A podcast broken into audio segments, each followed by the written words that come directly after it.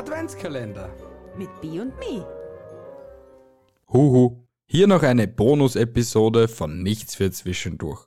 Herzlichen Dank nochmal an die beiden und viel Spaß beim Zuhören. Geschichte 2. Mit lautem Getöse ratterte die Weihnachtskutsche durch die Luft der dunklen und kalten Nacht. Vorn auf dem Kutschbock saßen zwei Männer in roten Mänteln und langen weißen Bärten. Wo willst du hin, Samira? rief einer der beiden. Hab keine Angst, Racket. Ich weiß schon, was ich tue. Wir müssen nur etwas nach rechts.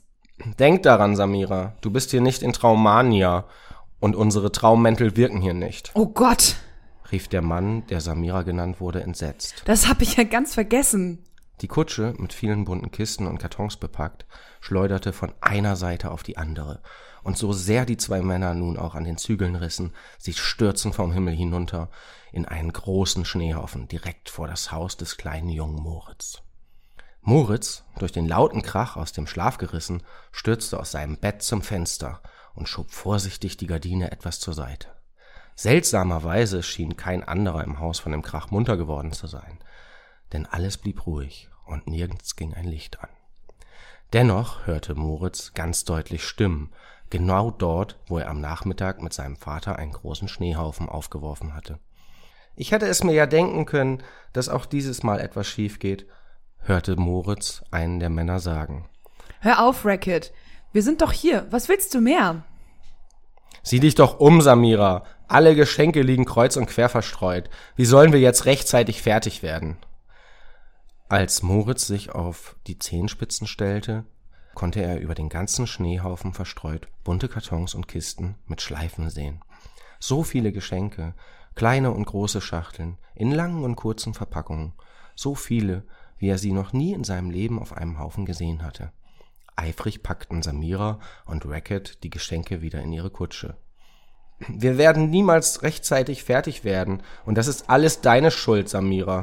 Ach was, wir packen das schon. Da haben wir schon ganz andere Dinger wieder hingekriegt. Gib mir die Karte.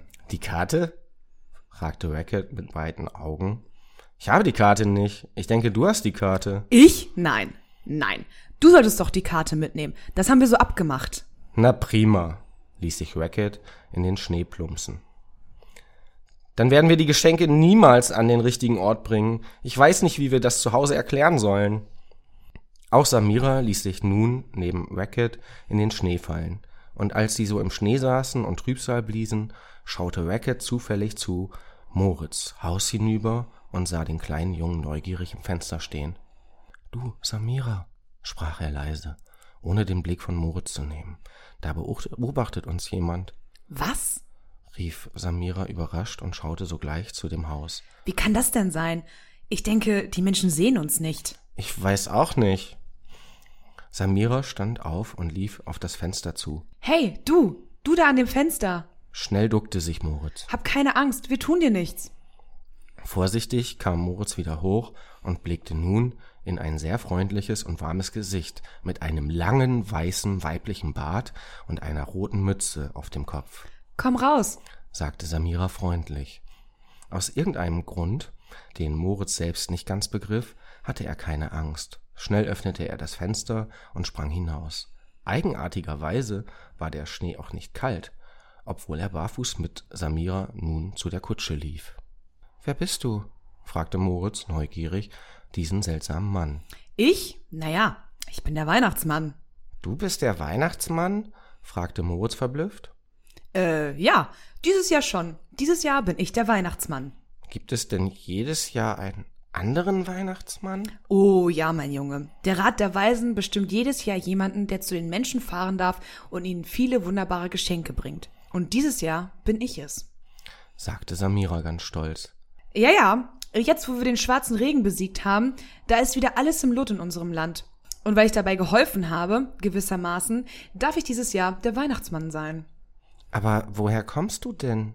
fragte Moritz erstaunt nach, Ich glaube, ich habe dir schon zu viel erzählt, kleiner Junge. sagte Samira und schaute verlegen zu Racket. Doch Racket zuckte nur mit den Schultern. Ist jetzt eh egal. Jetzt kannst du ihm auch alles erzählen. Na gut, Junge. Wir kommen aus einem Land, das Traumania heißt. Es ist das Land der Träume. Das Land der Träume? Ja, ja. Nickte Samira eifrig. Jeder Mensch ist dort in seinen Träumen. Sie wissen es nur nicht. Ich auch? fragte Moritz neugierig. Ja, du auch. Eigentlich dürftest du uns jetzt gar nicht sehen.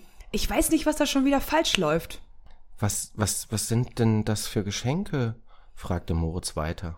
Oh, das sind alles Träume. Für jeden Menschen in dieser Stadt haben wir einen Traum mitgebracht. Doch leider hat irgendjemand die Karte zu Hause vergessen, sodass wir jetzt nicht mehr wissen, welcher Traum für welchen Menschen ist. Moritz schaute auf den ganzen Haufen Geschenke. Aber es steht doch überall ein Name drauf, Ja, schon. erwiderte Samira. Aber wir wissen doch nicht, wo all diese Leute wohnen. Aber ich weiß es doch, rief Moritz sehr aufgeregt. Ich weiß, wo die Menschen alle wohnen. Hier zum Beispiel. Moritz nahm eine Schachtel hoch.